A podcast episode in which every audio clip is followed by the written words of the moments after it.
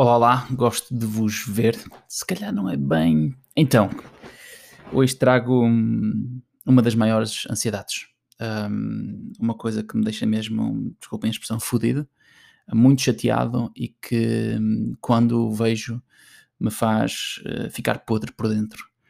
Refiro-me à publicidade para dormir melhor e hum, àqueles MUPIs e àqueles anúncios que promovem as pessoas ou que incentivam as pessoas a tomar comprimidos para dormir.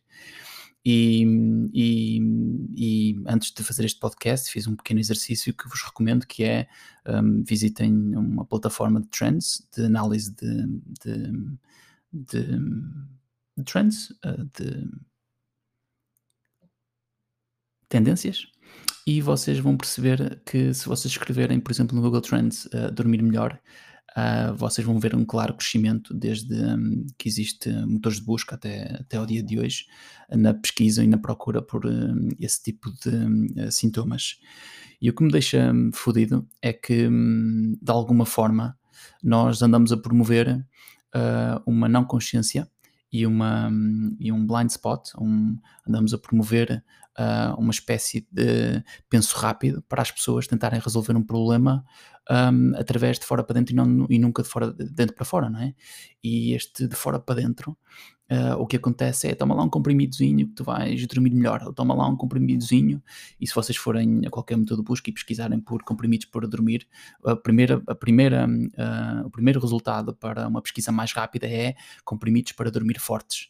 Portanto, quanto mais forte, quanto mais cavalo, pá, mais, mais potente. E então existe toda uma indústria farmacêutica à volta destes comprimidos para dormir melhor, comprimidos para insónias, uh, com anúncios de performance, de marketing de performance, com Google Shopping, com merdas a entrar pela, pela cara dentro, uh, que nos fazem um, comprar e que nos fazem, ao invés de pensarmos porque é que estamos, uh, porque é que não dormimos ou porque é que temos dificuldades para dormir, um, enchermos de, de merdas e de tentar achar que conseguimos controlar a melatonina ou que uh, nós conseguimos de alguma forma simular uh, que o sistema nervoso fique mais calmo, ou fique mais isto, ou fique mais aquilo. Um, bullshit. E o que acontece é, uh, na minha crença, claro, se não dormes de noite é porque andas a dormir de dia. Ok? E esta é a minha crença. Um, e o que é que isto quer dizer, na verdade? Conscientemente ou não, o que acontece é que uh, existe aí uma dificuldade grande em nós pararmos de noite. E isto tem tudo muito a ver com a nossa vida, não é? Tem muito a ver com um, esta verdade simples de que, de alguma forma, o controle da consciência determina a qualidade das nossas vidas.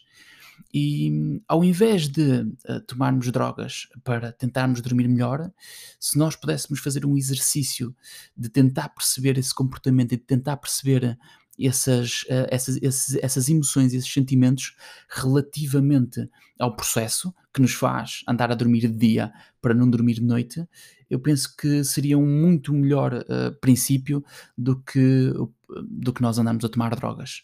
Um, e este é uma, é, um, é uma decisão, ou é, uma, ou é um podcast, ou é, um, ou é uma partilha bold da minha parte.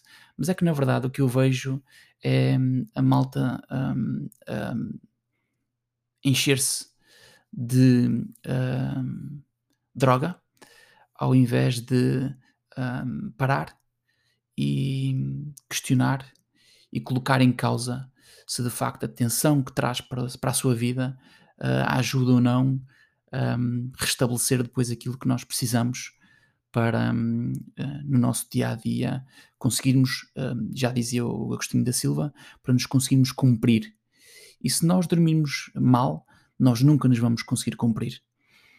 E é isso. Há, portanto, um, disponível para receber hum, respostas de hating e de, e de outro tipo de azáfama.